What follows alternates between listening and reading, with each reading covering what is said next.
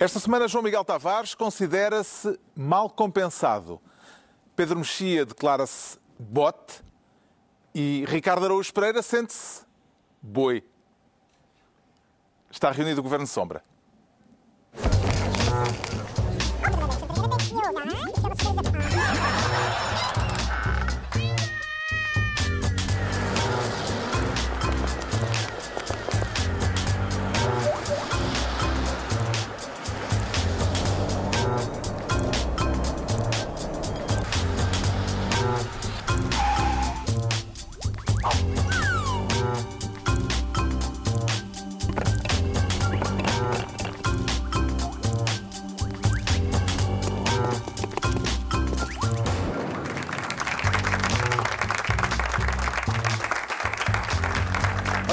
Sejam bem-vindos no final de uma semana em que o caso Manuel Pinho tomou conta da agenda política, mesmo com o feriado de 1 de maio pelo meio, e é justamente por aqui que começamos com o João Miguel Tavares a querer assumir a pasta de Ministro da Comissão de Inquérito. O que é que há para inquirir, João Miguel Tavares? Ui, Ui? ui, tanta Corta, coisa, corta, é? corta, corta. Mas que distração é esta? Então, na semana em que José Sócrates abandona o PS, estes tipos ignoram o assunto, abrem o programa a falar de uma eventual comissão parlamentar de inquérito. Isto tem algum jeito? Ninguém escolheu este tema do Sócrates como. Nós temos muitos méritos no nosso programa, mas um deles não está ainda em comentar a realidade futura. E, portanto, nós, eh, quando Quê? gravamos- Mas isto é gravado? isto é gravado. Não, esta parte não é. Não, é- esta parte não é gravada. Quer dizer, é gravada à mesma. Não, mas não é. mas não é, não é gravada depois da outra gravação. Exato. é. Isto é uma fraude. Não é, Não, é televisão, que é a mesma isto é uma- coisa. isto, isto não é uma fraude, isto é mais uma vez José Sócrates a conspirar contra nós. Esta é a verdadeira É cabala. Eu recordo que no dia 21 de novembro de 2014 nós também tínhamos gravado Tínhamos um já programa tão bonitinho, muito tão- bonito, tudo a falar à tarde, Bons temas manhã. O irrelevantes, Canadá e não sei o E quê. de repente o homem faz onde a polícia é prender- montada. A E de repente o homem faz prender na manga, na manga da Portela. E, e- e, ah, bem, e o nosso programa ficou completamente absurdo. E agora, eh, segunda vez acontece mesmo. Desta vez temos uma boa justificação. Tivemos de gravar o programa mais cedo, porque o Ricardo Araújo Pereira foi chamado a Nova Iorque para ir às Nações Unidas dignificar a língua portuguesa ao lado de António Guterres. Vai participar. é- É- é- Alegadamente. Sim, não, e eu o que o uma- gajo faz para não vir ao programa. Não, e eu tenho uma objeção Vocês contra isso. Eu, acham eu quero- que ele não vai dignificar a língua? Não é isso. Eu quero, eu quero ver os estudos da ONU que comprovam que entre de nós os quatro É eles que sim, Ricardo a língua. Araújo Pereira é o melhor a usar a língua. Eu quero saber, eu quero ver provas. né? Eu tenho muitas dúvidas que ele use melhor a língua. Uh, Ricardo Araújo Pereira que eu. vai estar na cerimónia do Dia da Língua Portuguesa nas Nações Unidas, portanto não temos o Ricardo para esta adenda ao programa desta semana. Vamos, vamos tê-lo, no entanto, no final desta emissão, uh, lá mais para o fim, com um comentário oportuno, embora sem palavras, sobre os desenvolvimentos políticos das últimas horas. Uh, Esta interrupção vai ser breve, o programa pré-gravado seguirá dentro de momento, Com com a promessa eh, de que na próxima semana vamos dedicar boa parte da emissão à turbulência que está a agitar o Partido Socialista. Surpreendeu que José Sócrates tenha rasgado o cartão de militante, eh, João Miguel Tavares? Eu fiquei um bocadinho surpreendido. Aquilo dá-me a ideia que foi mais uma daquelas reações coléricas que ele, aliás, explica no texto. Ele estava a escrever o, o texto e estava a falar do meu amigo Manuel Pinho, que afinal até é bom rapaz, e de repente dá a ideia que na televisão aparecem as imagens do Carlos César a dizer que realmente isto parecia um bocado mal eh, e o PS não estava a achar muita graça. E ele, "Hum", de repente, escreve um texto todo torto, rasgo já este cartão. Quer dizer, é- como aquilo foi impresso em, em- em jornal, não deu para ouvir aos gritos, mas eu consigo imaginar. Foi o equivalente aos, Tipo capitular. aos benfiquistas no, no célebre 7 a 1. Sim, sim, mas eu, eu devo dizer de qualquer forma, eu quando penso nisto, eu tive tantos anos à espera disto. Ah, eu, eu Que ele rasgasse o cartão? Não que ele rasgasse o cartão, mas de repente o PS acordasse em peso, não é? Porque isto quer dizer, não foi só o Carlos César, de repente foi todo. Não é? é impossível olhar para isto e não achar que os senhores tiveram uma reunião para combinar. Depois o Carlos César, João Galamba, o próprio António Costa se manifestou. E eu tive muitos anos à espera disto, anos, quase uma década à espera disto. Mas e depois, como acontece com aquelas pessoas que estão há muitos anos à espera que uma coisa aconteça, faz quando, quando acontece não, é Não, tão não- bom não é como tão quando a gente estava à espera. E eu, e eu tenho, tenho na boca esse, esse amargo, essa, essa frustração. Não está a ser tão bom para mim como eu esperava. Como esperava, como antecipou. Na primeira reação à decisão de José Sócrates, António Costa veio declarar-se surpreendido, dizendo que se trata de uma decisão pessoal do antigo Primeiro-Ministro, que está a contas com a Justiça, todos sabemos, e que eh, não terá havido, diz Costa, nenhuma alteração na posição de fundo da direção do PS. Será de crer que Costa não antecipou este cenário, Pedro Mexia? Eu não sei se ele não antecipou o cenário, mas que houve uma mudança, houve, porque basicamente o que aconteceram duas coisas. Uh, que foi em 36 horas ou em 48 ou em 40 horas, uh, o João Miguel já disse, uh, César, Galamba, Medina, etc., em, uns falando de Pinho, outros falando de Pinho e de Sócrates, Augusto Santos Silva, vieram uh, pronunciar-se de uma forma mais musculada. Primeiro sobre Pinho, mas alargando a gravidade a Sócrates. E depois, e essa é que é a mudança, o que o PS tinha dito sempre era a justiça o que é da justiça, nós não, não nos metemos nisto. Mas o que, o que estas o que estes dirigentes do PS disseram esta, esta semana foram, foi qualificar, ou seja, não disseram vamos esperar o que diz a Justiça. Eles já, eles já dizem, se a Justiça disser isso, então é, é uma vergonha, sentimos-nos envergonhados, é um crime gravíssimo. Portanto, eles qualificaram, e ao qualificarem uma possível condenação de José Sócrates, uma possível culpabilidade de José Sócrates, estão a dar um passo à frente ao dizerem-no todos no espaço de um dia e meio, parece aquela cartilha que se fala nos, nos, dos comentadores de futebol. Claramente parece que há uma cartilha. Só não avisaram Arões de Carvalho, não é? Que foi de repente, foi o único que não foi informado. Ninguém foi informado. Não tinha um mail, não tinha um mail. Não foi aqueles soldados que morreram no dia do armistício. Exatamente. Ou o japonês continua lá a batalhar na ilha, na ilha durante muitos anos. É. Porque claramente houve uma instrução para deixar cair Sócrates. Não, não se pode ler isto de outra maneira. Não. E, portanto, desse, desse, ponto de vista, a, a fúria de Sócrates é, é, é, é, é compreensível. Deixa-me só dizer, porque não podia deixar de registrar este momento. Ele escreveu um artigo a defender Pinho e depois fez um post-scriptum. E é a primeira pessoa até hoje, que faz um PS para sair do PS. Ele fez um PS cujo conteúdo é saio do PS. É, é bonito, do ponto de vista poético. Lá está, isto é Pedro Mexia a tentar provar ao ONU que ele também merecia estar em Nova Iorque. É, a defender a língua. Ele também defende a língua. A língua.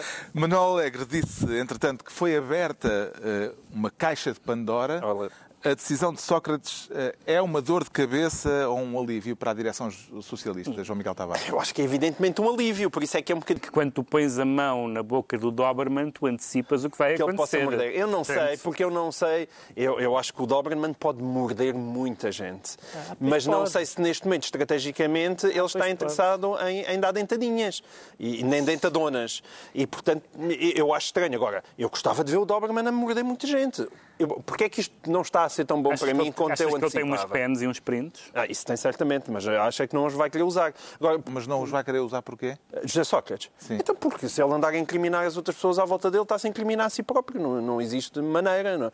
E infelizmente nós cá em Portugal não temos aquelas coisas de, uhum. de baixar as penas a quem, a quem confessa. Agora, eu, eu, isto para mim foi uma desilusão e eu fiquei um bocadinho triste e acabrunhado. É porque está, estamos a passar de o país do pessoal que não via nada, pá, não via nada, não via nada, nada e não falava e não comentava e, e dizia que isto era uma coisa da justiça, para o país da sonsice. E agora eles viram Epá, mas hum, epá, depois só agora é que nós percebemos, porque na altura, de facto, não havia provas de que Sócrates fosse o que toda a gente já sabia que ele era. É de prever que este caso gera ondas de choque no Congresso do Partido Socialista, Pedro Mexia? Ou será que Sócrates já não tem quem o defenda e, entretanto, eh, nas próximas três semanas, antes do Congresso, o balão esvazia-se? Eu achava que na altura, no, no, outro congresso, em que, no famoso SMS de António Costa para mandar toda a gente calar sobre isso, eu achava que ele não ia ser obedecido e foi. E na altura havia muito mais defensores de Sócrates do que há hoje. Oh, sim. E, portanto, portanto, é provável que. É provável. Agora, o, o, balão não se esvazia porque Sócrates não se vai calar, não é? Os defensores, é possível que os defensores do Sócrates passem a ser representados pelo PAN, como, como uma espécie em vias de extinção. Um animal e, e, e, o, e o Talvez, talvez o, o Sócrates nessa hipótese sai há... do PS e entra no PAN com, com o Renato Sampaio e mais dois outros. Não há nenhuma vantagem para o Congresso Uh, em debater este caso. A não ser franca-tiradores que Sim, pode haver assim uns, uns, uns congressistas de matozinhos. Eu acho que não vai ser possível fugir isto nem que sejam porque os jornalistas não, vão estar os... constantemente a meter o microfone Sim, mas os espontâneos, não são, não são os dirigentes. Não, mas o Congresso não vive só das pessoas que sobem ao palco, não é? É toda uma dinâmica ah, de bastidores eu não vejo maneira isso, de sim. fugir a isso. Vamos ver, como dissemos, eh, isto é uma adenda à emissão desta semana, que já estava gravada. Para a semana Vamos desenvolver o tema, já com o regressado Ricardo Araújo Pereira, que anda lá fora a lutar pela dignificação da língua portuguesa. Segue-se a emissão que gravámos na noite de quarta-feira. Que é bestial No final, Ainda teremos um breve comentário político adicional do Ricardo Araújo Pereira, eh, com, sem palavras, uma coisa muito curta, mas contundente. Para já, voltamos aos ministérios com o ministro de tudo e mais alguma coisa, Pedro Mexia. O. PSD disse: precisamos de ouvir Manuel Pinho no Parlamento. E depois o, o Bloco disse: é preciso uma comissão de inquérito para investigar a questão das rendas excessivas e, e, da, e de outras coisas. E depois o PC fez uma lista gigante já agora, então ele disse: não, não, não é só isso, não é só Manuel Pinho, não é só. Vamos também investigar as privatizações, as imposições externas, a recuperação do poder monopolista.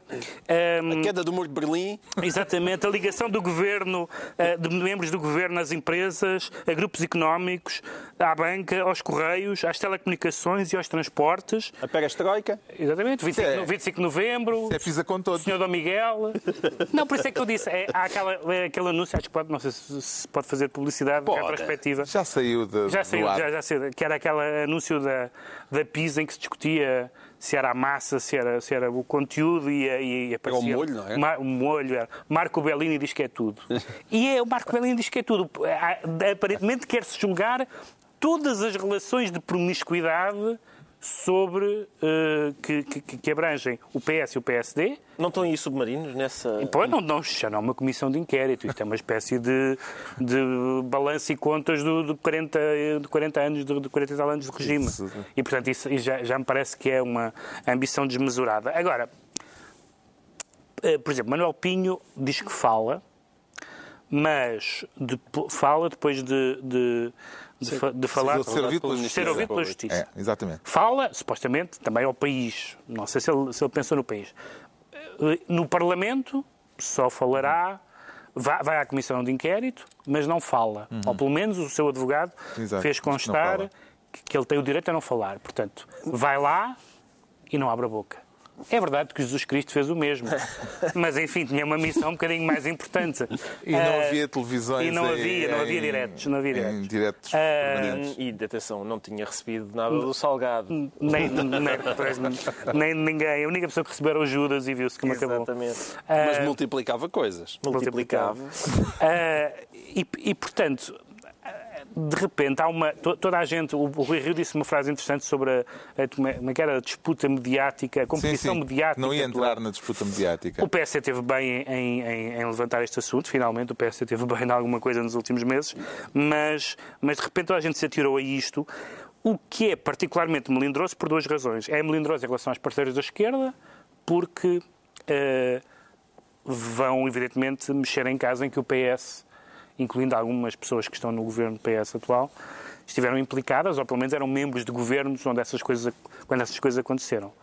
E, evidentemente, o PSD e o CDS, porque também já estiveram em governos. Aliás, o CDS aparentemente está sempre com uma reserva mental ou com uma espécie de pé atrás por causa da questão dos submarinos, porque toda a gente, o problema é todo, todos os partidos do E poder... é uma boa razão. Pois é, está bem, mas todos os partidos do poder têm os seus casos, têm os seus banqueiros corruptos, têm os seus autarcas condenados, cada um tem os seus. E, portanto, quando as pessoas dizem é preciso pôr tudo em pratos limpos, quer dizer, sim senhor, mas é tudo.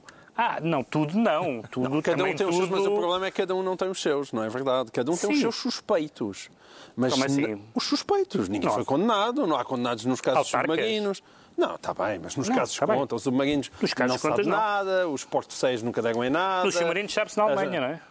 Pá, Há condenações na Alemanha. Na Alemanha há gente, há gente gente con- condenada por ter sido. É, são os, é que é? deviam pagar a dobrar, porque é? pelos vistos conseguiram. São os corruptores. É assim, na Alemanha estão presos os corruptores e em Portugal não há corrompidos. Sim, mas é, deviam levar a dobrar, porque são estúpidos. Conseguem ser corruptores sem, haver corromper, corrompidos. sem haver corrompidos para corromper. O Bloco de Esquerda avançou com o pedido da Comissão de Inquérito. Já se sabe que terá o voto favorável de PS, de PCP e que o CDS não se opõe a que seja constituída essa Comissão de Inquérito. Só o PSD acha errada a iniciativa se ela for centrada no antigo Ministro da Economia. Rui Rui Rio eh, que tinha proposto, em primeiro lugar, a audição parlamentar a, a Manuel Pinho, diz, quanto à Comissão de Inquérito, queremos uma explicação política e não um julgamento na praça pública. Não vamos exagerar. Eh, a constituição da Comissão de Inquérito que está em marcha parece-lhe exagerada, João Miguel Tavares? Não, exagerado não é o termo. Ela parece-me até muito necessária. Foi a frase de, que é de que ela... Rio. Sim, mas ela não vai dar nada. Não acredito. Vai ser uma, uma espécie de caixa geral de depósitos. Ou então... Porquê? A EDP, vamos ver, a EDP é, o, é a última grande empresa do regime. É, é- é o último porquinho e alheiro que vai albergando sucessivos políticos que vão saindo do ativo. E, e aí estão metidos todos. Eu, eu- eu, para escrever um, um texto para, o- para o público, fui, fui só ao Conselho Geral de e de Supervisão da EDP. Conselho Geral e de Supervisão da EDP, que tem 21 membros. E eu vou-vos dizer quem é que lá está. Só, só para perceber. No- atualmente, no atual Conselho Geral de Supervisão da EDP, cujas funções é olhar para, para- para o Conselho, para, para, para os executivos e saber o que é que o António Mexia lá anda a fazer e, e dar palpites e, é, basicamente é fazer umas reuniões para dar palpites. E então, Luís Amado, que é o presidente, não é? Portanto, antigo ministro de Defesa e ministro dos Negócios Estrangeiros José Sócrates. Eduardo Catroga, ministro das Finanças Cavaco Silva. Celeste Cardona, ah, saudades tínhamos dela. Ah, ministra da Diga, Justiça, ministra não é? De CDS. Barroso e de Paulo Portas. Jorge Braga de Macedo, antigo ministro das Finanças de Cavaco Silva. Vasco Rocha Vieira, que chegou a ser, no tempo de Cavaco, o ministro do- da República nos Açores e depois foi o último. Menos foi, o- ministro foi o último entra, é? governador de Macau. Augusto é Mateus. ministro. Augusto Mateus, ministro, Ministro da, da Economia de. António Guterres e António Vitorino, ah, ministro da Presidência e ministro da Defesa de António Guterres. Portanto, em 21 membros, há lá sete ex-ministros. Um terço do Conselho. O pai e o outro terço é, são- é de chineses e, e- e um terço é de antigo. Porquê que, porquê que lá estão sete antigos ex-ministros? Mas um esta- terço, esta- esta- é, um, é um terço de pelintras a seguir? não, é, sim, são, os, são representantes de acionistas. Mas estes não são representantes. A maior parte do há um, o Quatroga atualmente é representante dos acionistas, mas os outros não são. São escolhidos pela EDP para irem para lá. Enfim, há sete ministros ali, não é? Em Portugal existe o governo, que é onde existe o maior número de ministros, e depois existe o Conselho de Supervisão da EDP, que é onde existe o maior número de ex-ministros. E isto não está lá por acaso. É evidente que tem um poder imenso, como o. O, o, o, o nosso, o nosso Álvaro Santos Pereira, o nosso antigo Ministro da Economia, que foi um senhor que veio do Canadá e depois voltou para o estrangeiro, não sei se foi para o Canadá ou para o outro lado, mas veio e voltou e não anda por cá, que ele ele disse tudo já em entrevistas, disse que aquilo tem um poder enorme de pressão sobre os políticos, que é um lobby fortíssimo em Portugal. E esse é o, o último que resiste. Eu não acredito que aqueles 230 deputados, sobretudo os que são dos PS e dos PSD, algum dia, de repente, num ato de grande hombridade, vão fazer uma comissão de inquérito à séria para começar a mostrar os podres de- da EDP e dos negócios que a EDP andou a fazer com o Estado ao longo dos anos, com o beneplácito de todos, realmente, da direita à esquerda. Ah, e, e, portanto, acho que isso não vai dar em nada. Deixa-me só finalizar com, com um apontamento. Embora eu acho que isto não vai dar em nada, há uma coisa com a qual é preciso ter cuidado. Ah, e nesse aspecto pode- podemos interpretar que o Bloco de Esquerda está a fazer um grande favor ao Governo, que é ah, tu lançares uma comissão de inquérito que vai desde o tempo de Durão Barroso até ao presente, Justamente. dentro da lógica eles são todos iguais. todos iguais. Isto é tudo a mesma coisa. E isso é preciso ter cuidado, porque é verdade que a trafolhice já vem desde há muito, muito tempo e, e todos nós conhecemos estes saltos do- e as portas giratórias e tudo isso. Mas não é tudo igual. O tempo de José Sócrates e de Manuel Pinho foi um tempo especialmente corrupto. E convém não acharmos que de repente Sócrates só teve azar porque foi apanhado. Não. Aquilo é o zénite de um regime, hum, mas é especial. E nós não podemos de repente achar que fica tudo ali diluído na melange porque eles são todos iguais. Não são todos iguais. Aliás, façam essa justiça ao José Sócrates. Ele é um homem muito especial. Entretanto, Manuel Pinho, como o Pedro Mexia já referiu, ainda não abriu a boca a respeito das suspeitas que recaem sobre ele. As suspeitas quer eh, de ter eh, estado ao serviço do BES, recebendo uma mesada, mesmo depois de ter saído do BES, onde trabalhava antes de ir para o governo, quer porque eh, teria esta relação com a EDP que permitiu à EDP continuar a ter as tais rendas, os famosos CMECs. E como é que, como é que isso acontecia? Eh, Ma- Mais as aulas em Colômbia. mais as aulas em Colômbia, mas isso, apesar de tudo, é um, Bolas, não é? uma Não. pequena ervilha, não é? Não, é Uma um- ervilha? dá, dá, Neste contexto de Dá- dois. eh, Não, não, de- do ponto Não, de vista mas- financeiro, sim, mas, sim, mas mas, do ponto de vista da claro. promiscuidade, a ASE, nomeadamente, é uma das conversas mais descaradas que se ouviu nos últimos tempos. Sim, do- Não, e há questões, há questões que, pelo seu simbolismo, é, sei lá, olha, como os livros do Sócrates. Os livros do Sócrates, aquilo até pode nem ser crime, mas é muito significativo para perceber uma personagem. Uhum. E nesse caso da- da- da- das aulas em Colômbia é um, Não, uma aquilo é- vergonha é imensa. bom. Então o homem tinha acabado de sair. da- Arranja-se da- uma coisa qualquer, arranja-se do uma, Ministro da Economia. arranja-se uma coisa qualquer eh, e depois assim, talvez pague pela Fundação Lula. E pronto, ótimo, então está linha, Pelo é fazer linha. Pronto, Manuel Pinho eh, ainda não abriu a boca e já fez saber que se for chamado, como disse o Pedro Mexia, se for chamado a uma comissão de inquérito parlamentar, antes de ser inquirido pela Justiça, vai ficar em silêncio perante os deputados. Parece-lhe que uma situação destas dá razão àquela máxima segundo a qual quem cala consente, Ricardo Araújo Pereira. Não, eu não sei. Eu não, quer dizer, eu, eu sou contra essa máxima, nem sempre. Agora, isto vai ser, vai ser muito bonito de assistir, sobretudo para quem Como é que será uma audição de um, a um homem-estátua? Pois, exatamente, é isso, é do homem-estátua. É, vai, vai ser uma. Quer dizer, Se calhar os está- deputados ainda lhe dão uma moeda. Mas aí é que está. Aí é que está. Eu tenho visto Homem-Estátua e, e o Homem-Estátua, para já normalmente estão, estão pintados de dourado ou assim, e ele, se, Não se houvesse justiça, ia, ia com a cara pintada de preto. Mas. Ele é um mas, bocado dourado. Mas ah, o que acontece é que o Homem-Estátua, quando houve a moedinha cair na lata, ah, fa- mexe um um bocadinho. E talvez esse seja o segredo, uma vez que ele vai amoado para, para a comissão de inquérito e não vai dizer nada, é porem-lhe uma latinha à frente, atirar a moeda, que ainda cima é uma coisa que ele aparentemente aprecia. E ele abre a boca. Primeiro ele diz dizem, coisas. "Oiça, então o senhor andou a receber dinheiro do BES. Tlim! pode, ser que, pode ser que assim a gente consiga. E segundo ter- ficamos a saber, esta semana já vai haver moedas de 1 e 2 cêntimos, porque Portugal comprou Exatamente. Trocou por 2 euros, não no é? mercado externo. E com moedas de um cêntimo, se calhar fazemos a comissão de inquérito toda, fazemos a festa com 2 euros ou assim. Fica barato. Fica barato. O Pedro Mexia fica então ministro de tudo e mais alguma coisa. Agora é a altura do Ricardo Araújo Pereira se tornar ministro da comédia. E há forma de tutelar isso, esses Há quem- malandros? há quem queira, há quem Hã? queira tutelar.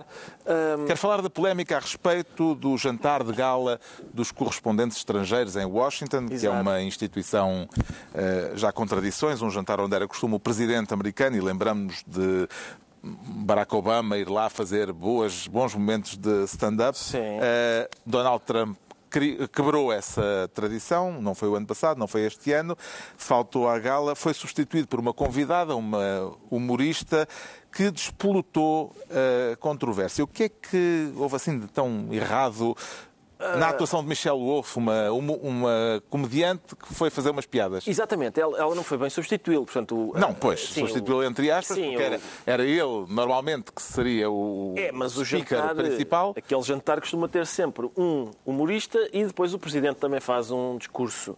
Ah, desta vez a humorista escolhida foi a Michelle Wolf.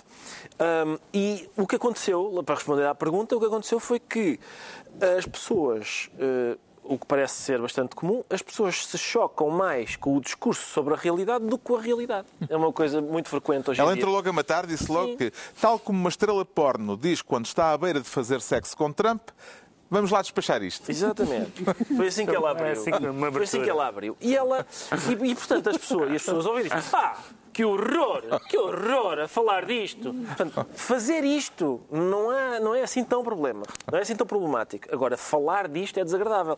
E depois houve aquela questão que é hum, os dois, dois grupos de gente hipersensível, os do costume, acharam tudo muito ofensivo.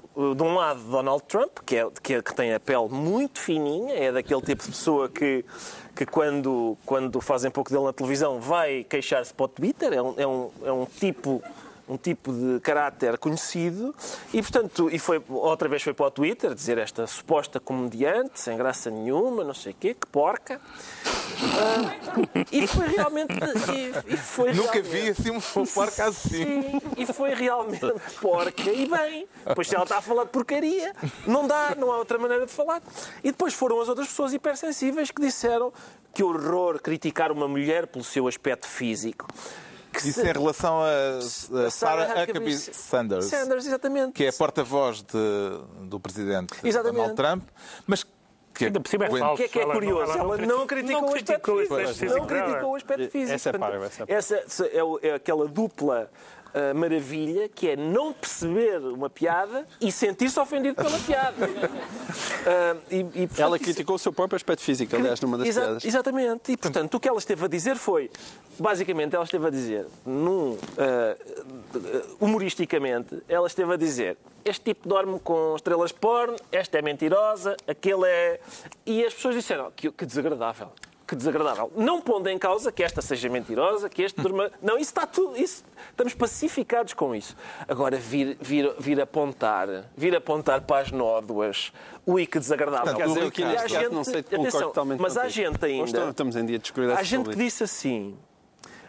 hum, para já, já há gente a dizer, se calhar acabava-se com isto dos humoristas na- no, no jantar do- dos correspondentes. Também é uma boa ideia. E, e depois, houve gente que disse assim, isto acabou por ser contraproducente. Porque ela, criticando o Trump com esta violência, criticando as pessoas ali presentes com esta violência, fez com que as pessoas tivessem a pena, por exemplo, da, da Sarah Bona. Exatamente. E eu não duvido. A questão é, ela não tem nada que estar a, a- a pensar nisso. Ela não tem uma agenda. Ela não tem uma agenda. Ela está ali para dizer coisas que tenham graça. Também atirou sobre os democratas, é Exato, verdade. está ali uma para boa dizer piada, coisas que diga-se passagem. Aliás- não tem nada para dizer dos democratas, vocês não fazem nada. Exato. Não tem nada para dizer a vosso respeito. É, é possível, é possível argumentar que ah, u- uma das razões, não a principal, mas uma das razões que ajudaram a eleger Donald Trump é o facto de todos os humoristas americanos fazerem pouco de Donald Trump durante a campanha eleitoral. Isso pode ajudar a que as pessoas digam: é pá, também já estou farta de que façam Troça pouco- troça, homem." troça do homem. Pode acontecer. Mas os humoristas não têm que estar preocupados com isso. Não têm uma agenda. É tal coisa. O poder da comédia, se existe algum, é difícil de controlar, é Portanto, o imprevisível. Ricardo não vem como Ministro da Comédia, vem como Presidente do Sindicato dos Humoristas. Presidente do sindicato, não eleito, não eleito, mas Pronto, é um cargo por autonomiação. Vários membros da administração norte-americana que compareceram no jantar saíram a meio da atuação de Michelle Wolf. A exceção foi justamente a porta-voz do presidente, Sarah Huckabee Sanders, que é foi uma das figuras mais visadas eh, pela atuação de Michelle Wolf e que aguentou firme até ao fim. Terá sido resistência ou incapacidade de reação, João Miguel Tavares? Não, eu, eu- eu, em relação à, à- Sarah Huckabee Sanders, eu concordo com o que o Ricardo esteve a dizer. Acho que não gozou nada, fez uma, eh, fez uma piada mais sobre maquilhagem do que sobre propriamente o, o aspecto que ela tinha. Ahm, maquilhagem era referida de passagem, aliás, para elogiar-te, a maquilhagem era bem feita. Exato. Só que era o Não. material com que ela fazia a maquilhagem eram as cinzas, Cinzas, da- dos factos que ela queimava. que ela que amava. Sim, até, e não é, de- ainda por cima não é nem de perto nem de longe as coisas mais violentas que ela disse. Eu discordo, no entanto, aproveitamos esta oportunidade para discordar eh, ah, um bocadinho do Ricardo neste campo. Primeiro porque eu, eu concordo muito com a tese dele de que um humorista tem que estar preocupado em fazer humor e não política, mas tenho muitas, muitas dúvidas que essa, que essa tese seja partilhada por muitos dos seus colegas humoristas na América.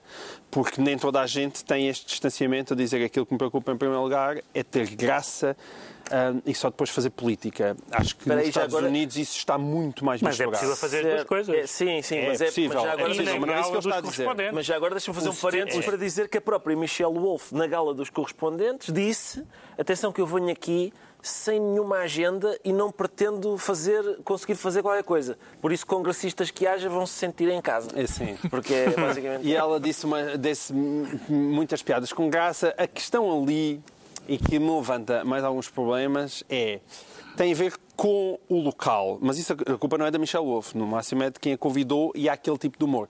O, eh, o, o Ricardo não desenvolveu isso, mas a aquilo é hardcore, é um, é um humor muito violento. É um humor muito violento. Ahm, Sobre gente muito violenta. Sim, mas, eu tenho, mas o problema, é- ou seja, eu não tenho nenhum problema com aquele tipo de humor, mas consigo perceber que haja problemas em levar a, a- a Michelle Wolf para aquela, para aquela eh, situação específica. Ou seja, eh, aquilo seria provavelmente ótimo num. Ela vai fazer, agora tem uma nova série no Netflix, seria excelente no Daily Show, onde ela já escreveu, e, e outros sítios. Não é? Toda Nenhum essa- problema na televisão. Já agora deixa-me só dizer que toda essa ali- violência é bastante mitigada pelo facto de ser uma, uma, moça de aspecto bastante frágil e com uma vozinha de cana rachada. Sim, É mas claro estás que ela está a dizer coisas com ela. Ela está a desagradáveis. dizer coisas muito Claro desagradáveis coisas e muito, desagradáveis. muito desagradáveis para aquilo que é o padrão normal, Mas com mesmo alguma ali. candura. Sim, com alguma candura. Discordo e acho mesmo que aquilo foi muito Mas eu- eu- E aí tu podes dizer. É só esse o problema. É aquilo era num jantar em que as pessoas estão ali ao lado. Aquilo é preciso uma. Certo. E ela Mas- está-lhes a dizer tudo aquilo com uma grande violência na cara das pessoas. Mas o Seth Ma- consigo viste- perceber que ela esteja ali a balançar numa linha perigosa entre eh, o humor que ela faz pá, e as pessoas que ali estão sentirem-se de tal maneira violentadas com o humor dela que, Certo, que aquilo mas- se torne desagradável. E, e realmente admitirás que o ambiente ficou awkward para falar. Certo, mas ficou viste- muito estranho. mas ficou, ficou um ambiente porque as pessoas hoje pesadão. têm muita dificuldade em... Não acho, Têm, não acho. Aí é que eu não acho. Acho que estás-te a esticar. Eu concordo com o que disse o Seth Meyers, que ele, ele disse... ele- Disseram que ela era porca e má. Sim, claro que é porca e má, é por isso que a gente gosta dela. Certo, mas ali eu, eu também vi isso, mas aquilo não é um programa de Seth Meyers, é só esse o problema. É só essa a questão. o Eles nível- convidaram-na. vi- eles convidaram-na e viva. Achas a- que não sabia? Foram à lista telefónica e... oh, E é preciso uma, eu acho, uma- é preciso uma coragem monumental ela para ir para ali à frente daquelas pessoas. On your dizer que é face. epá, mesmo, é, é, é O, muito o nível de, de- contundência da atuação de Michel Wolff seria possível em Portugal, em alguma circunstância, Pedro Mexia? Essa pergunta está respondida, auto- essa pergunta está respondida automaticamente, mas, mas deixa-me dizer, impensável em dizer, deixa-me dizer duas outras coisas sobre isso, eh, uma com que eu concordo e duas de que discordo. Eh, Uma tem a ver com, Com quem? com ambos. Bem, Enfim, mais, mais, mais contigo do que com, com o Ricardo. Toma! Uma tem a ver com a história do- da- dos comediantes políticos ou dos comediantes divertidos. Uma das intervenções mais divertidas, se não a mais divertida, e uma das mais políticas, e na cara do visado, foi quando o Stephen Colbert foi ao- ao- à gala dos correspondentes com o George W. Bush. com o George W. Bush ali ao lado. E foi Que hoje é um democrata. Hoje Certo. é um e democrata. que foi uma demolição do próprio presidente, que era ali ao lado, e inegavelmente muito bem feita, independentemente das, das opiniões que se tenha políticas. Foi uma, uma ótima demolição cómica de alguém que estava ali ao lado, e o George Bush fez o que fazem a maioria dos políticos, que é... Pronto, Igual. Exato. É, é, sorriso aguenta, amarelo. sorriso Exatamente, amarelo. aguenta.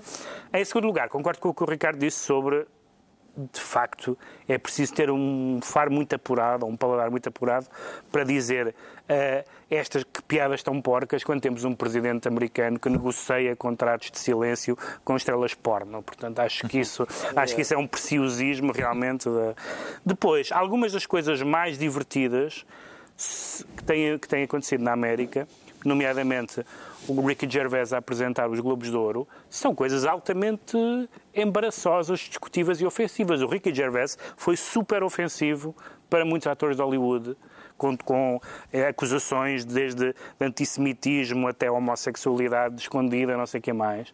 E foi das melhores apresentações que alguém fez. Porquê? Porque estragou a festa. Eu não vejo que isso possa ser quem a convidou, neste caso, ou quem o convidou a ele, naquele caso, pode ter dito este nunca mais. Isso é outra coisa. Agora, para quem está a ver, é, é, é para isso que, se esta cerimónia tem algum sentido, o sentido que tem é esta. E a última nota é que ela não criticou só eh, os republicanos, ou o Trump, os republicanos, nem criticou só os democratas, ela criticou muito os mídia. Exato. Ela, uma- há uma parte muito A grande do CNN discurso. A CNN só me, só me serve para eu saber onde é que se pode ir comer bons noodles quando António Bourdain Não, é- ela, ela, Diz onde é que ela posso faz ali noodles. naquele, na- naquele discurso, sem, sem querer, sem querer di- dizer que, uma, que, um, que um número cómico é um discurso político, mas há ali uma, uma ideia de que não só de que o Trump, não sei exatamente se foi criado, mas foi alimentado e foi possibilitado, e ainda hoje os, os mídias se alimentam muito daquilo. Houve a certa altura na, na campanha eleitoral. ela disse isso também. Na, houve a certa altura na campanha eleitoral. Vocês gostam dele. Não sei quem foi, suponho que foi uh, o, o LA Times, foi um jornal, em todo caso, importante, uh, não me lembro exatamente qual, que disse, a partir de agora vamos noticiar as, as, uh, a campanha de Trump na parte de entretenimento e não da parte política.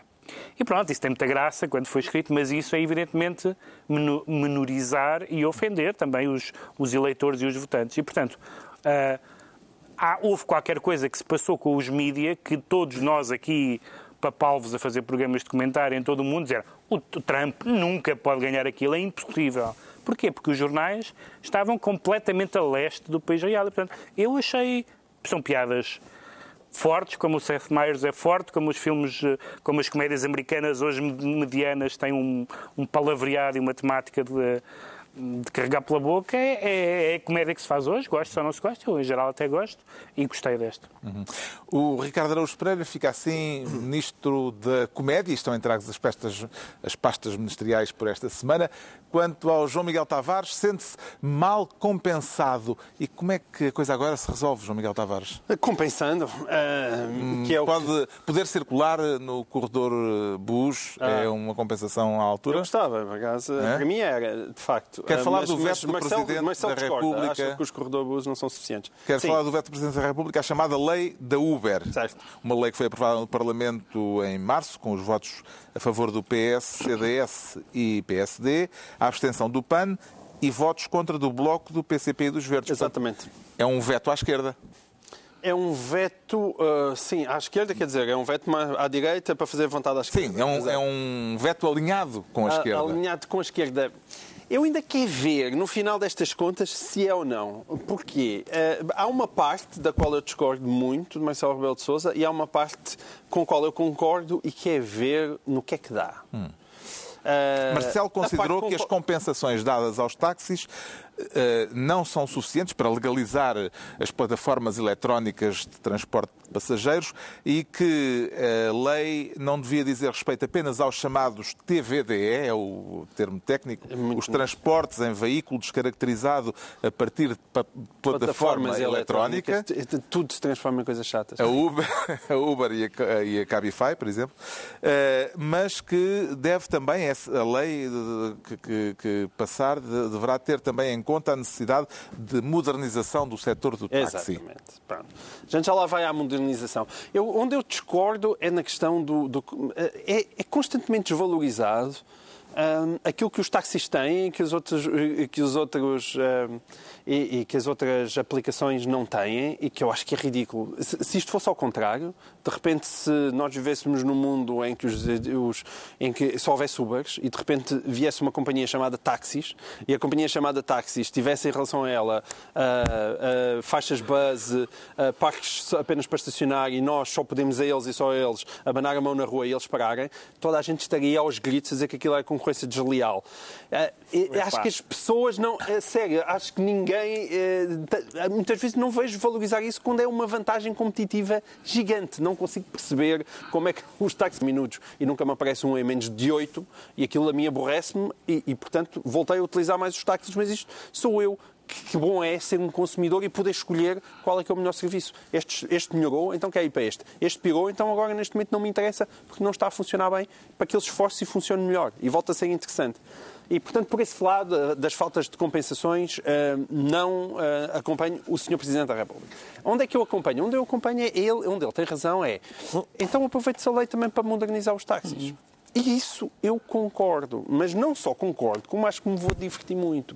No final, no final do dia, eu quero ver os, os taxistas a protestarem contra a lei que os quer modernizar. E eu, eu estou quase tentado a pagar para ver. Porque se aquela lei vier fazer muitas vezes aquilo que se impunha, que é também colocar, como fazem agora, colocarem limites ao tempo de vida dos táxis, acabarem com aquilo que é uma mama inacreditável, que é o facto... Disseste uma mama? Uma mama. Que é aquela coisa das licenças dos táxis, é, é, é, é vergonha. Quer dizer, uma pessoa tem uma... Como o mercado está fechado, tu depois agarras na tua licença de táxi e andas a vendê-las por dezenas e dezenas de milhares de euros. Isso não estava previsto em lado nenhum. Okay? E, e, e eu acho ótimo que isso evolua. Então faça-se isso. Uh, Olhe-se para tudo, como pede Marcelo Rebelo de Sousa, Uh, Veja-se o que é que está mal e o que é que pode ser melhorado na questão das plataformas eletrónicas, mas também agarre-se naquilo que é a lei do táxi e liberalize-se, abre-se abre mais o mercado um, e eu quero ver qual é que é o resultado disso. Depois deste veto, como é que estará nesta altura a popularidade de Marcelo entre os taxistas? Ricardo Araújo Pereira. Imagino que esteja alta e a minha também está, porque aqui sempre apoiei a justa luta dos taxistas. Há uma célebre foto de Marcelo Rebelo de Sousa numa dentro campanha de um dentro de um táxi, Sim. como taxista. Exatamente. Dentro de um táxi ao volante. Uh, eu aqui sempre apoiei a justa luta dos taxistas e tenho ouvido da parte de vários taxistas a frase diga lá aos, àqueles seus companheiros que Infelizmente, depois o resto eu posso dizer lá fora. Ah, aqui O não. que é em si mesmo uma definição. Não é mas verdade. pronto, mas Não está é bem. verdade, não é mas está verdade. bem. Por muito acaso bem. são Mas o, coisas o, vernáculo muito- exclusivo dos taxistas. muito- Não é, Mexia. é, não é verdade. Não é verdade, por acaso estava, estava a brincar, são coisas muito cordatas. Ah, eles dizem. Até com alíneas É, e... com linhas, é, sim, sim, é isso, e é. notas de rodapé. Mas. Também já fui confrontado com várias alíneas por parte Mas de isso, taxistas. ah, veja as coisas. Quer dizer que os, Mas taxistas, os aquilo- taxistas veem muito o nosso programa. Epá, aquilo que o João Miguel estava a dizer, vamos lá ver. ah, o, Sabiamente. sabiamente, muito sabiamente. Mas sabiamente, mas também com alguma rapidez e Ah, com desenvoltura. rapidez. Não, é pá, o, vamos lá ver. Os taxistas têm, que toda a gente conhece, uh, os. os uh, o dinheiro que custa a licença, o dinheiro que custa a formação. a, A licença, não, história da a formação. licença custa hoje em dia porque eles vendem uns aos outros. Certo, mas, mas Porque o mercado está fechado. E quem é que não o mercado? suposto. Ah, tá bem, é, ah, mas isso o mais- mercado. mais as- isso lá, mesmo. Todas as coisas que, eles têm que pagar, formações. Liberalizem o etc, etc. acesso aos táxis, que os taxistas. E o João não Miguel estava a dizer, não, mas também tem muitas vantagens. Por exemplo, a gente pode fazer-lhes assim na rua e assim, com, realmente com Dito o Uber. assim. Com o Uber eu tenho que fazer assim no meu telefone. É pá, isto. desculpa, eu vou- estou a dar um exemplo. eu Eu deixei de ter usar a Uber. Vou fazer assim ou vou fazer assim? Hum. Esse- Não, porque tu dás com pressa. Quem anda sempre a correr faz mais assim do que assim. Não sei. Se estás com Para pressa. a rádio está a ser bom. Está. Se estás com pressa, não é melhor ver no teu telefone lá essas gigajogas Não, porque novas? aquilo depois é tudo mal da cabeça e nunca funciona. Dois tá minutos, bem, então. oito afinal. Pois, claro. São dois quando nós clicamos e depois são oito até ele chegar. E Não, perde-se em não, 37 ruas lá à volta. Ah, não é uma maravilha. Não é... Sabes porque é que se perde em 37 ruas? Porque Não é um taxista. Mas claro. Isto faz regressar verdade, o processo. Tirou o curso. Isto faz regressar o processo de legalização das plataformas de transportes de passageiros à estaca zero ou eh, já foi percorrido algum caminho no sentido de acabar com este conflito, Pedro Mexia? Não, isto não, não há estaca zero nenhum. Pelo contrário, antes desta, desta discussão existir, eh, portanto, estamos a falar de, de, de haver uma legislação que enquadra isto. Antes desta. E estamos a falar da. Que é, o, que é o que diz o veto, de também modernizar eh, os táxis. São duas questões que não estavam na mesa antes, antes disto tudo acontecer. Ou seja, modernizar os táxis. Os táxis descobriram que tinham que se modernizar quando foram ultrapassados, basicamente. Em algumas coisas, noutras não. Os táxis continuam a ter uma vantagem muito grande em alguns aspectos, meramente no conhecimento da cidade, e a Uber tem, tem, digamos, andado para trás do ponto de vista da qualidade de uma forma muito acentuada. Também concordo com o João Miguel. Eh, Acho que não tem sabido resistir ao seu próprio sucesso. Eu e o Ricardo não podemos testemunhar Não, nessa questão. não- Mas, sei o que é. mas isso por um lado. Portanto, essa, essa, essa, essa modernização em si mesma já foi um avanço em relação à não modernização que existia antes e que levou a que eh, esses sistemas e essas, essas aplicações tivessem tanto sucesso em Portugal. Em segundo lugar, a, a- a questão da legislar, de aceitar que se legisle Já é um passo em frente. a grande parte das, eu ando de táxi, ando de Uber, a grande parte das discussões que eu tive com taxistas ao longo da- da- dos tempos foi, mas a legislação, e a resposta era sempre esta, não há nada, legislação nenhuma, nada, é proibir. Mas então se se fizer nada, nada, proibir? Agora disse, mas como é que qual há de ser a legi- a legislação adequada? Isso é um passo É muito é grande. Isso é um passo muito grande, porque eh, já pelo menos se entrou na ideia de que não se discute a questão do acesso a profissões, a atividades económicas, numa, numa sociedade aberta, dizer não, é proibir. Não, é legislar, é haver igualdade de circunstâncias, é haver questões fiscais, é haver questões de responsabilidade, de formação, tudo isso. Mas isso vale para os dois lados. Porque Com eu lembro, lembro-me de. Ah, é o progresso. Absolutamente. É o progresso. É absolutamente para os E dois as lados. livrarias também fecharam, por isso agora Vale olha. para os dois lados, claro. Ficamos à espera dos próximos capítulos, então, nesta evolução tecnológica que tem efeitos no transporte. Está esclarecido porque é que o João Miguel Tavares diz sentir-se mal compensado. Quanto ao Ricardo Araújo Pereira, declara-se boi dos Exatamente. mansos ou dos bravos? Araújo Pereira. Neste caso é dos bravos porque. Não sou eu, atenção, não sou eu, toda a gente sabe que eu sou de uma cordialidade. Ah, És bom e manso. não, é um Esta caso- semana houve indignação em Espanha. E bem, sim, é um e caso- enormes manifestações de rua Sim. contra uma decisão judicial que não deu como provado um caso de violação por parte de cinco homens nas festas de San Fermín, em Pamplona, daí o facto de terem ficado conhecidos como a Manada. A manada. Eh, o tribunal deu apenas comprovado que a mulher foi, de facto, vítima de abuso sexual mas não de violação. Sim, uh, portanto, Isso são- gerou foram cinco homens. Indignação. Porque uh, aparentemente a lei espanhola tem uma, uh, faz uma distinção. Uhum. Uh, violação sem violência é abuso sexual. Uh, E a moldura penal é muito diferente. Pois, é só, é só para dizer que eu- não conhecia o conceito de violação sem violência. Há uma, há uma, há uma cena de um filme, é um filme do, enfim, de tribunal, o argumento é do Aaron Sorkin, não sei como é que se chama agora, mas o, a certa altura eles estão a ensaiar as perguntas que vão fazer à testemunha. E, e a testemunha, hum, ele quer perguntar, ouça, ah, havia algum sinal de violência na cena do crime? E ele, e ele aí percebe que não pode fazer essa pergunta porque a testemunha responde, quer dizer, tirando o cadáver. Ah, e, portanto, eu realmente, tirando o facto desta senhora estar a ser violada por cinco homens, Abusada não sexualmente. vejo violência E nenhuma. filmada. Sim, tirando isso, não vejo violência neste caso. Ela, eh, portanto, o que aconteceu foi que a senhora entrou em choque, como, quer dizer, eh, estava rodeada de cinco senhores que lhe desejam fazer maldades, é capaz de acontecer, e, e ela, ah, portanto, paralisou. Hum, e, portanto, aparentemente as mulheres têm à escolha o seguinte: ou, ah, quer dizer, ah, se viram aos seus agressores e arriscam ser agredidas e até morrer, mas, se senhor, foi uma violação, ou fazem o que- aquilo que esta senhora fez e dizem: Ah, então obrigada, então não é violação nenhuma, só porque estão uma fila indiana de cinco senhores, não é? Para, à espera de vez. Não foi. Onde é que está a violência? Só porque a senhora não queria. Não sei. E, portanto, se- eu não sei se isto ah, vale para todos os crimes. Ah, por exemplo, se eu for ah, assaltado por cinco homens, em princípio, sendo eles cinco e eu sendo apenas um, a sua carteira está aqui, amigo. Certeza. Não é roubo. Não é roubo. Não é roubo. Não houve uma violência. Foi, generosa. cedi, sim. Hum, há um problema na ordem jurídica espanhola, de facto, que é esta distinção entre abuso sexual e viola- e violação. Em que medida, Pedro Mexia, é que o direito uh, deve estar em consonância com o julgamento moral da sociedade que pelo que podemos perceber, foi manifestado eh, naquelas eh, manifestações de rua eh, com muitos milhares de pessoas em várias cidades espanholas. Não é, não é exatamente com, com, a- com, a com aquilo que se manifesta na sociedade a posteriori em relação a uma sentença. Ou seja, o, o que, o, que as leis devem, devem estar de acordo é com os valores prevalecentes de uma comunidade.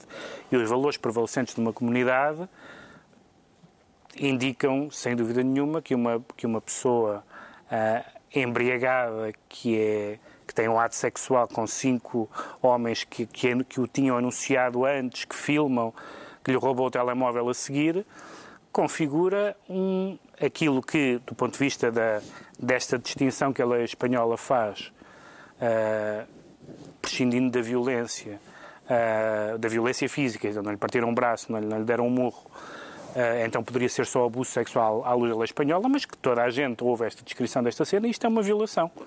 Isto é uma violação, isto é a descrição de uma violação. Até porque, é o que, é o, que o Ricardo diz, qualquer pessoa, não é preciso ser uma coisa tão grave como, como uma violação, qualquer pessoa rodeada de outras cinco pessoas cede.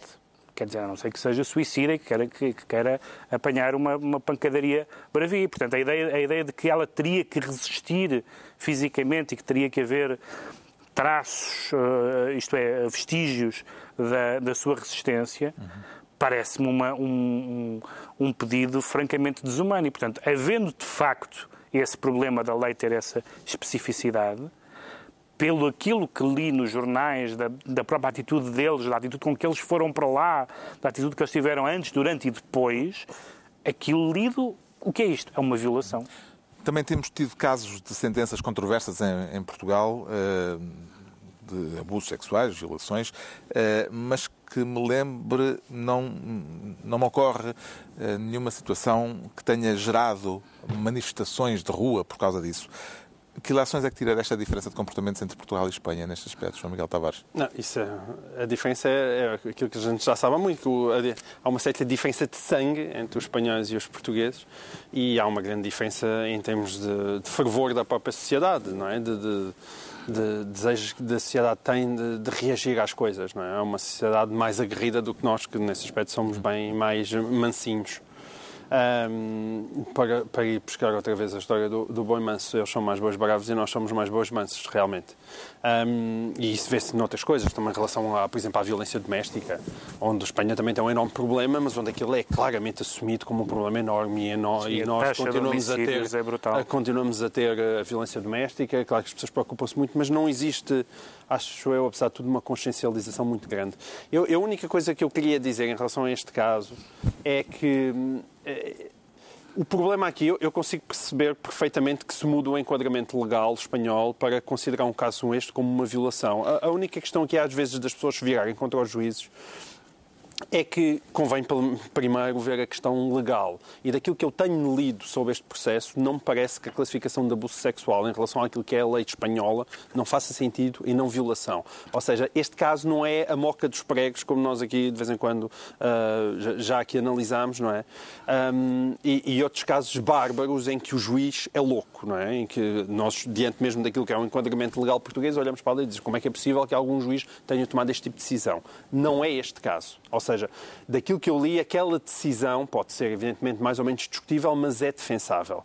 Porque não se trata À apenas... luz do enquadramento jurídico Sim, espanhol. porque eles, eles e- e- Mas as manifestações violação- também não, se- não, não se percebe se são contra os juízes juízes, claro. ou Sim, contra o enquadramento aliás, jurídico. exatamente. do que São um visto- sentimento Sim, já a generalizado política a de- dizer que o enquadramento jurídico tem que mudar. Exato. Agora, São há ali a questão... um sentimento de desconforto social perante uma coisa certo, que certo. é E- e eu também, eu não, eu não é, evidentemente, na, de barbaridade. daquilo eu não sou especialista nisto, há mas segundo o que eu vi na lei portuguesa, e que sinceramente provavelmente seria classificado como violação. Um dos juízes, dizer, um dos juízes, parece que é um coletivo, um dos juízes votou pela absolvição. Ele achou que aquilo era uma tarde bem passada. Mas, mas a questão da tarde bem passada, vamos ver uma coisa. Os, os casos, evidentemente, de tudo o que eu descrevi, até porque ah, ah, as, as declarações da, da, da rapariga que se for aquilo foram sempre todas consistentes.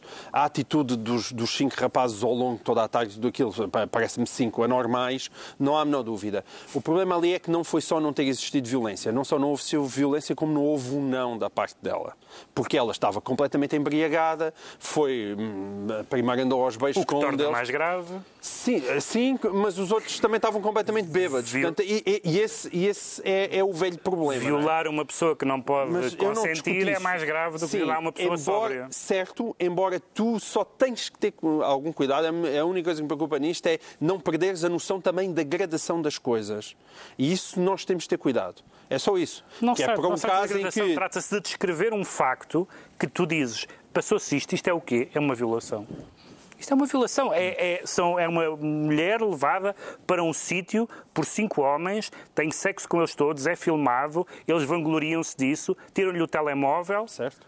Isto é o quê? Defina isto. Ah, isto foi, para aí, eu sei a resposta. Isso é uma, é uma violação, é uma violação. É a altura dos decretos, temos de saltar já para os decretos. O Pedro Mexia decreta longa duração. Longa duração, porque... Exatamente o contrário daquilo que estivemos a discutir. Ex- Exatamente, agora. exatamente. O, o senhor Zuckerberg, que é uma criatura que eu adoro, disse que o Facebook vai criar uma, uma, uma aplicação de, para encontros românticos, mas disse ele que. eh, bom, ele disse duas coisas. Começar pela, qual- qualquer, qualquer das duas é um stalker de. Qualquer das duas é chocante. Ele, a primeira disse assim: Nós decidimos fazer isto porque há, quanto é que é? 20 milhões de pessoas do Facebook que dizem que são solteiras, temos que resolver esse problema. Esta frase, já esta frase eh, toca várias campainhas sobre o que, é, o que é que esta tia quer fazer eh, com a, com a sociedade. Muito velhinha. Ah, sim, muito velhinha. Ah, não, então, estás solteira, então, mas que é isso?